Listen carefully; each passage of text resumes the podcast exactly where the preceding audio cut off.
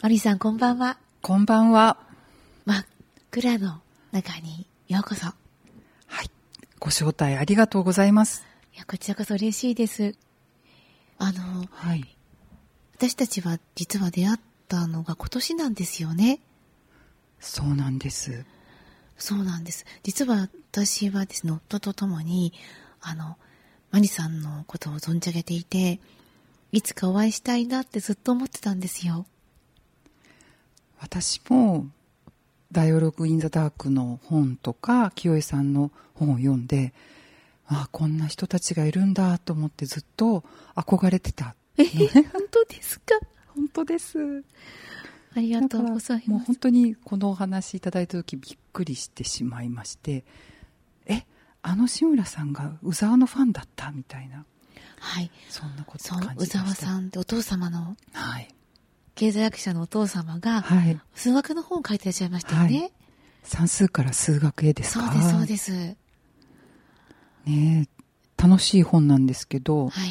残念ながら今絶版で、でも、あの、一度復刊していただいた時に、たくさん買ったんです。だけど、どういった形で役に立てられるかなと思って、今まだ家でこう80冊くらい眠っているので、何かいい使い方ないかなって思ってますし、はい。い再販してくれる、ないかなってや、ぜひ本当に、その算数と、その数学の世界に、こう、その次を感じられるみたいなご本で、あ、実は私は好きだったのかもしれない。算数も数学もって思えたりするんですよねう。んそうですか。なんかあの、かなり数学はできた人だったんですけれども、はい。いたずらっ子でもあり、私子供3人いるんですけど、子供たちに鶴亀山を教えるときに、はい。鶴と亀が合わせて3匹います。足の数は9本です。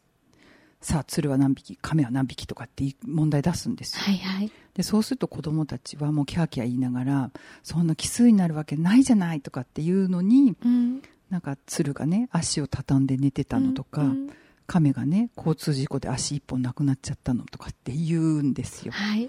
で確かにその数学っていうのは前提条件最初にこういうふうに考えましょうって約束事があり確かにその算数から数学園にもうん。鶴の足は2本亀の足は4本ですねって書いてあるんですよはい。だからそのちゃんとその一番最初の約束事がどうなってるのかなっていうのを考えなさいねっていうメッセージだったのかなと思うこともあったりうん。鶴の足が2本って思い込んでるけど1本であってもいいし亀も同じで3本の亀さんがいたっていいんじゃないっていうそんなメッセージだったのかななんて思い起こすことがあります。本当ですね。あの、その話を元にしてなんですけれども、あの、真っ暗闇の中だとね、目が今使えてないので、五感の中では一つ引かれてますよね。うんで、5引く1なんですよね。うんうんで、4つの感性って感じに思われがちなんですけど、でも5引く1は何っていうふうに皆さんに質問すると、4ではないっていうふうになるんですよ。うーんこの暗闇の中で。はい。で、5-1は無限大なんじゃないかっていうふうに、この暗闇でうんうん。実は感じていただけてるんです。うん。で、そうすると、障害のある方たちが、一つのものがないとしてみても、実はそれは、引き算の中のイコールが、その計算じゃないんじゃないかっていうふうに分かってもらえたりしていて、うんうん。引き算が無限大っていいですね。そうなんです。なので今のお子さん3人に鶴亀さんを教えてらしたお母さんは無限大だったんだなと思って。ああそうですね。で、その経済学者の先生がその数学のご本をお書きになったりとかする中で本当にたくさんのことのメッセージを私たちに伝えてくださってますよね。そうですね。まず、うん一番は何でしょうかね。今お伝えするとしたら、やはり大切なものはお金に変えちゃいけないっていうことですかね。で、変えないでも暮らせる社会をどのように作っていくかっていうのを経済学者として突き詰めていったんじゃないかなと思うんです。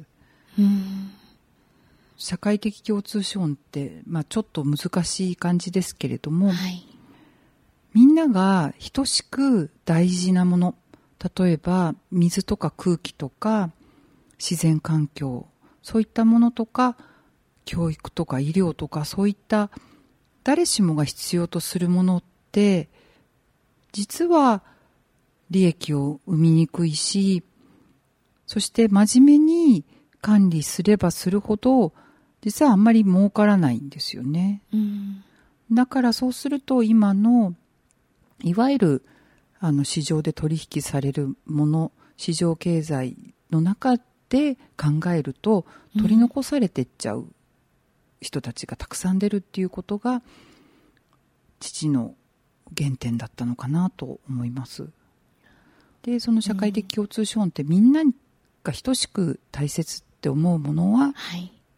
その国や地域で守っていくそういったシステムを考えればいい世の中になるんじゃないっていうメッセージだったと思うんです。本当ですね。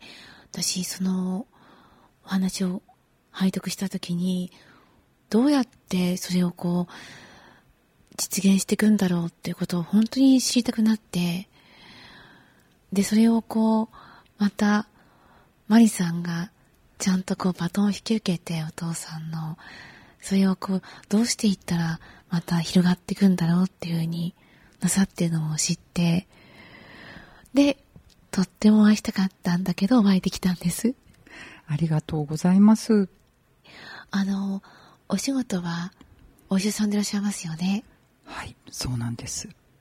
内科の先生。内科なんです。はい。ただ、その一般的な開業医さんであったりとか、病院に勤務しているという形ではなくて、はい。まあ、アルバイトを何箇所かやっているという感じです。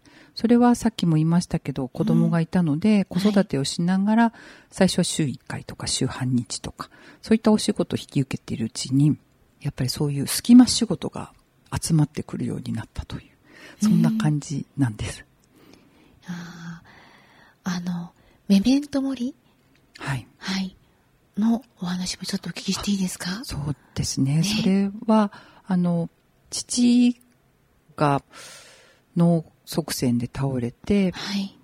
いろんなことがあって、私が、まあ、あの、自宅で母が介護しながらサポートをしていたんですね、医療面で。ああ、なるほど。で、最後、少しご飯が食べられなくなって、うん。入院したんです。はい私が勤めてる病院に。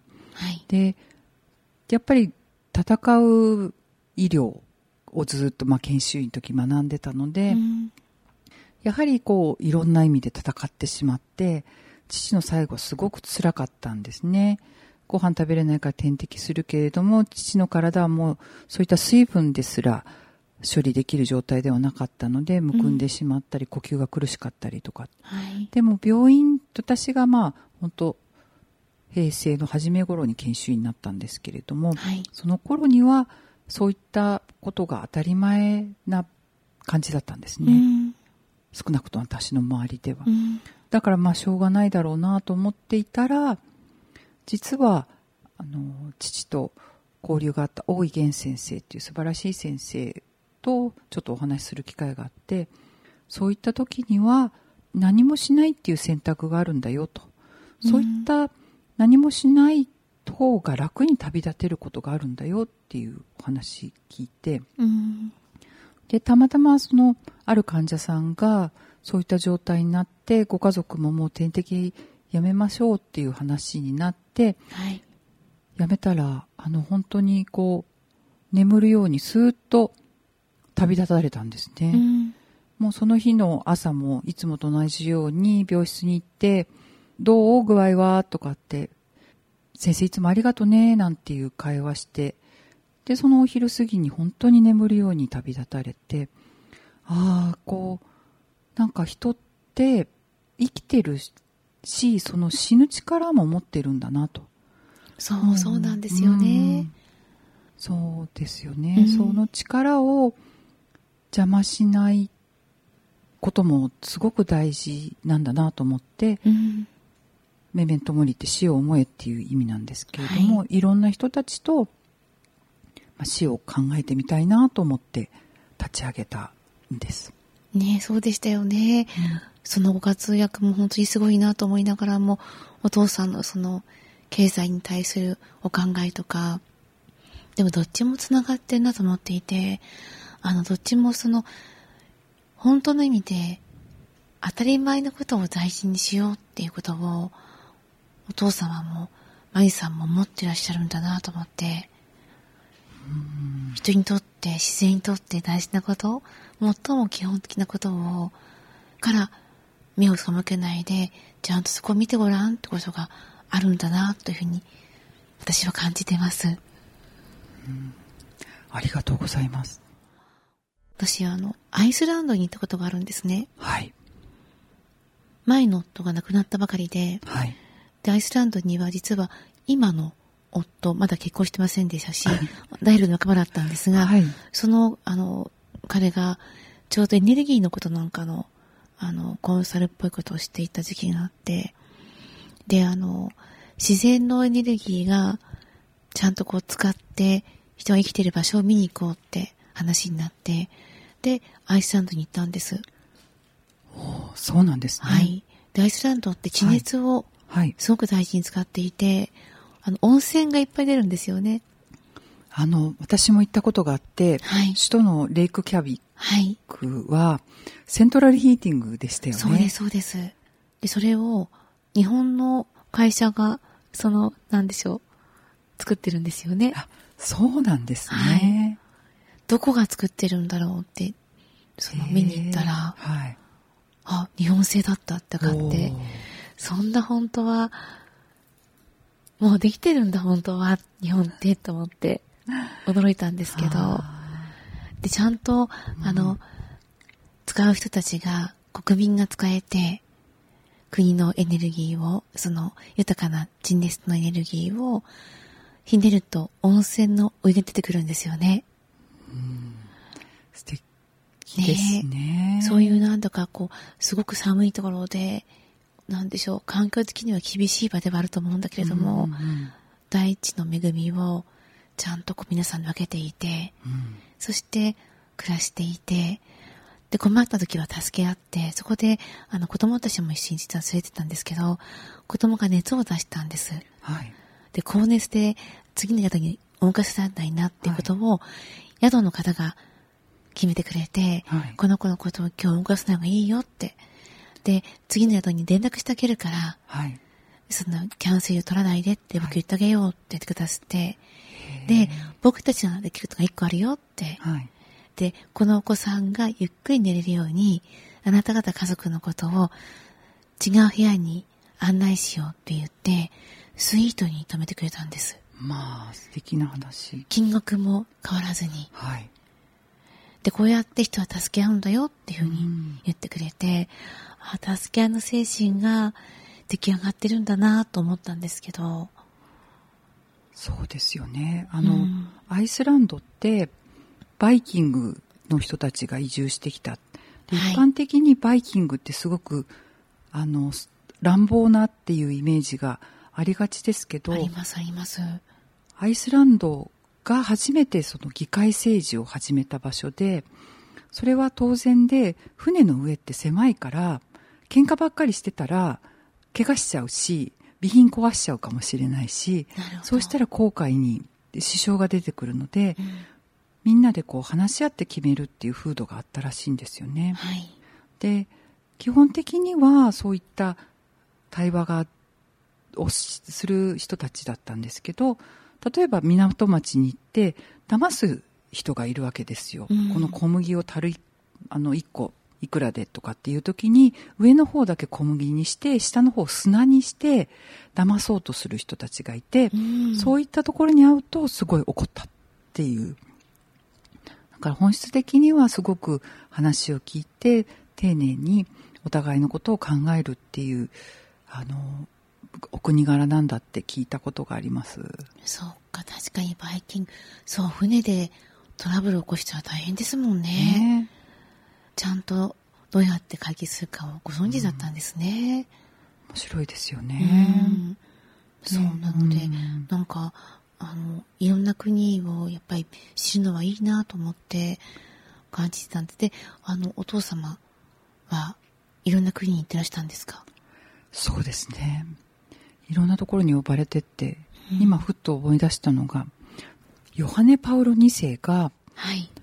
新しい会直っていう1891年に時の教皇が作った会直を記念した会直会直って法王の言葉なんですけど、はい。を出す時に父がそのアドバイザーとして呼ばれたんですね。すごい。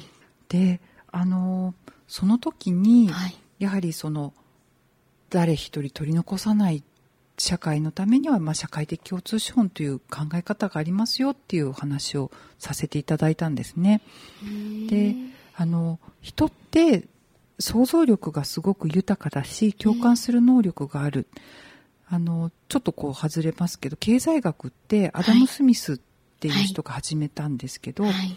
こ国富論って国が富む論理論っていうのが有名なんですがその前に道徳感情論っていうのを書いていてその人っていうのは共感する能力があるからこそ社会を形成していけるっていうような話だと私理解してるんですけど、はいまあ、そういった人と人のつながりということを考えるのが経済学の原点だったんですね。うんであのそこそういったお話をさせていただいて社会主義と資本主義の間を行ったり来たりしながら社会自体は本当に豊かになってるんですかっていうようなお話させていただいてうん。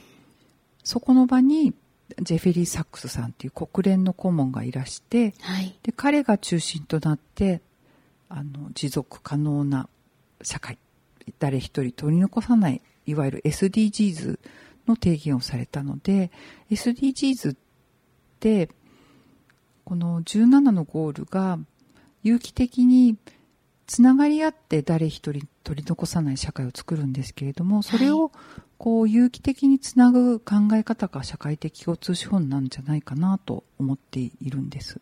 うんですね。そうかそう。確かに本当にそうですよね、うんそれをお父様ははい。そのお話はどのぐらい前の話なんですか？1991年にローマ法王にご信仰しているので、はい30年前ですね。そうですよね。30年前にもう SDGs のことを考えてらしてそうなんです。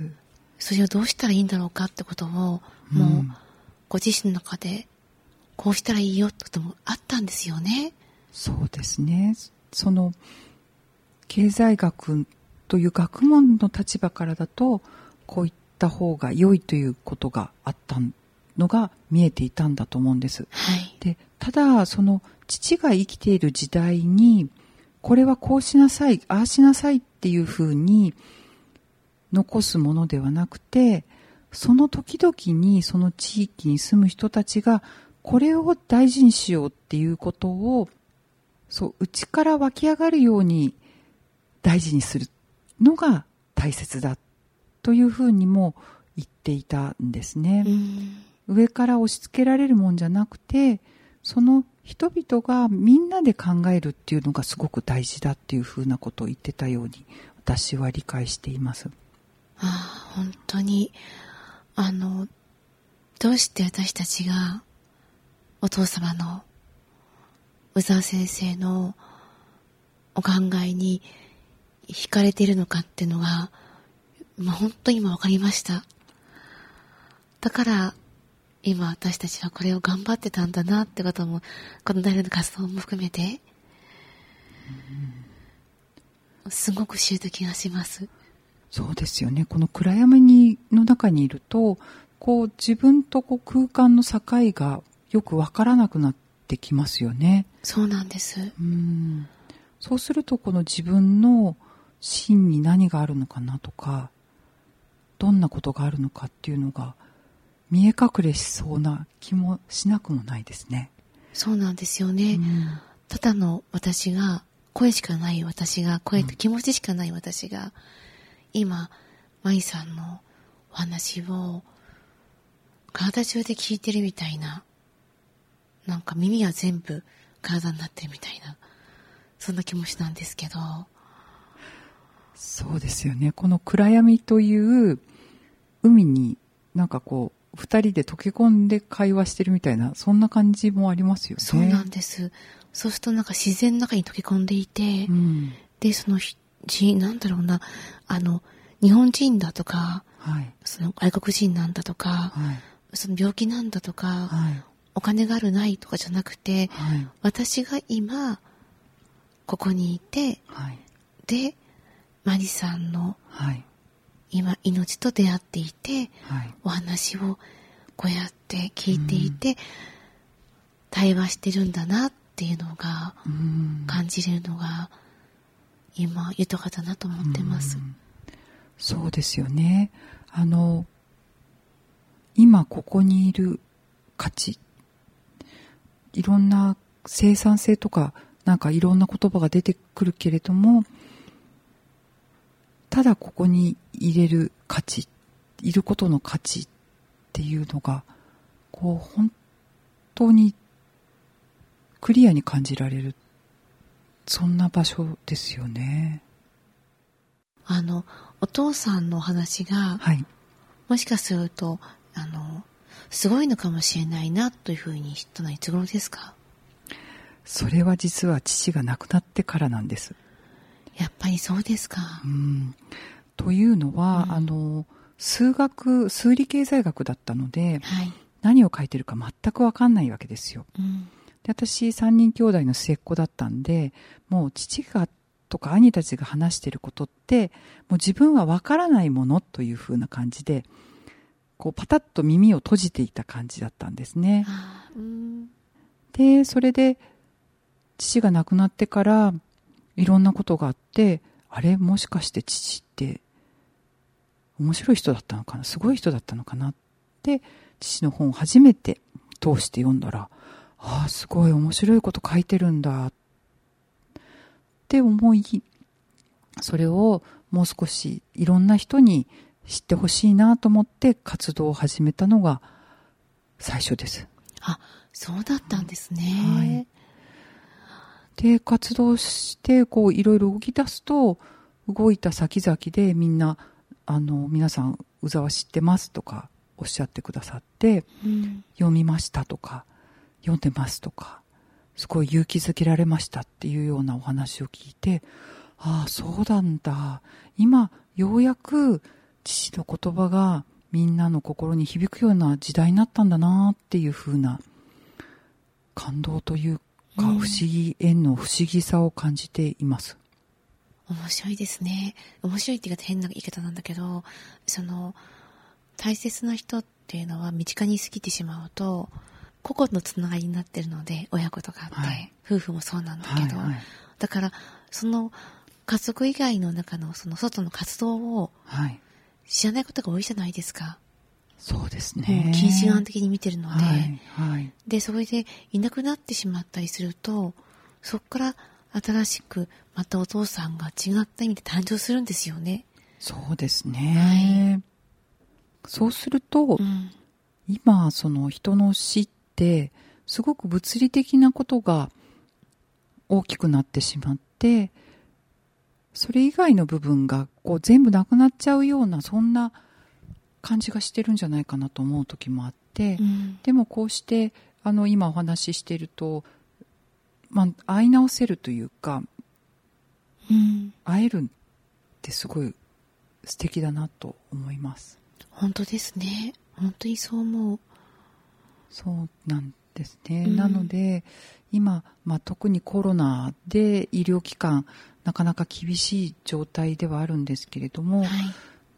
だかその命というボールを、こう、ポンと、こう、なるべく、なんか上手にパスをすることを大事にしすぎてる。確かにパス上手にすることは必要なんだけど、少しそのボールを手元に置いて、しっかり見てみるっていうことも大事なんじゃないかなというふうに思うことが多いんです。あ例えば、どんな感じですか？そういう具体的に。そうですね。はい例えばコロナで、まあ、入院される方、やはり高齢の方が多いので、はい。その施設では見れない、うん移。すかもしれない。で、じゃあ病院に。でも病院が急性期の治療が終わったら、地域包括ケア病棟に。うんで、コンポンポンって、じゃあ次は、ここに、私のところにボールが来たら、じゃあここ、どこにパスするご自宅にパスする？それとも施設にパスする？それとも病院とかっていうような、うん。なんかこう、パスをする先をこう、探さなくちゃいけない。それに、こう、仕事が集中してしまっているような気がして、そっか。ただこう、救われるのは、うん。私がそういう活動に、あの、終始していても、病院のスタッフは、割合と一生懸命その、見ててくれるんじゃないかなという感じがあって、うん。そういった意味では、まあ、地域包括ケア病棟っていうお家と急性期病院、大きな病院の中間の、まあ、施設、病院なんですけれども、はい。そういった意味で働きやすいは働きやすいんですけれど。そっかそっか。うん今そこにマリマリさんははい今いらっしゃるんですよね。はい。大切な、こう、つなぎの役なんですね。そうなんです。最も大切なそうそうですうね。ん。で、やはり、例えば、私が臨床を始めた頃って、やはり手術して、うん。ほとんどの方がこう歩いて帰れるけれども、今、手術ができる年齢がどんどんどんどん上になってきているから、その手術の前はすごくお元気でも、いざ手術を受けたら、すごく体力的に厳しかったっていうような、そういった方も増えてきてる。その社会情勢の変化もあるんじゃないかなと思いうます。ん。うん。なので我々医療者はその病気だけを見るんではなくてはい。その人の全体その人の生活を見るっていう訓練をまた新たにしていかないといけないんじゃないかなと思うんです。んで私慈恵医大出身なんですけど、はい。高木兼弘先生が作られたんですがその先生がうん病気を見ずして病人を見よと病気だけを見ないでその病気っていうのは患者さんの一部なんだっていうことをおっしゃっていて、うん。ああまさにその学祖の言葉がこう胸に響くなと思って日々臨床をしています。本当ですね。本当にそう思う。あの、病気になっちゃうとね、あの、私よく病院とかに訪問することがあったんですけど、こんにちはって、はじめましてって言うと、その入院してる方は、どこどこがんの何々ですっていうふうに枕言葉に肩書きのようについちゃって、あら、そうで、その、どこどこがんは言わなくても、後で言うことで、なんとかですっていいんだよっていうふうに言うと、あ、なんか、すっかり病気の方が大事だというふうに、あの、病名の方が主人公だというふうに思っちゃってたっていうふうにおっしゃる方も多くて、あ、病院にいるとそういうことも起きやすいんだなと思ったんですけど、そうですね。はいあの、それでちょっと思い出したのが、はい。今、健康観を変えていきたいなと思っていて、はい。今、その、健康って病気がない状態、精神的に満たされた状態っていう状態なんですよね。うん。で、そうすると、私はメガネかけてるから近視っていう病気だし、はい。血圧が高くて薬飲んでらっしゃる方とか、うん。まあ、糖尿病とかいろんなお薬飲んでる方たくさんいるから、ええまあ、この世の中健康な人がほとんどいなくなっちゃうわけなんですけどあ確かにそうだ。うん。オランダから始まったポジティブヘルスっていう考え方だとはい。その困難な状況に立ち向かう能力を健康としましょうと。うわ、すごい。はい。素敵なんです。あの、福井のベニア先生が、あの、広げようとされて、すごく素敵だなと思ってるんですけど、うん。なので、例えば、うつの患者さんがいて、うつって、こう、いろんなことをする元気がなくなっちゃってる時には、まあ、病気、病名はついてないから健康で、病院にに行って診断がついて治療が始まった瞬間からうつっていう病名がついちゃう患者さんになるんだけど、うん。でもお薬とかいろんなカウンセリングとかで元気になってるのに、そのうつ病っていう、まあ、レッテルというか、病名はずっと一緒になってしまうんですよね。なんか、ポジティブヘルスだと逆で、元気がない時には不健康で、その、いろんな助けを借りて、また力が戻ってきたら健康になれる。で、がん患者さんも一緒ですよね。はい、そう思います。うんうん。その、だから、そのがんに対して向き合える力をいかにサポートできるのかっていうのが、また新たな使命なのかなと思ったりもしてます。うーん、すごい。それは絶対に必要だと思います。なんかそういう風になっていった方が、あのね、私も含めて、いつかは病気になったりとかするので、そういう時に、それが分かってたら、心強いですよね。そうですよね。あの、はい。医療の話で言うと、はい。ちょっと最後にお聞きしたいんですけど、はい。お父様は医療に対して経済としてはどうやって感じてらしたんですか？まずですね、はい医療の本質はサービスでないと言ってたんですね。うん。まあ、お金のやり取りからちょっと付随するようなものっていうものではなくて、それは信任であると。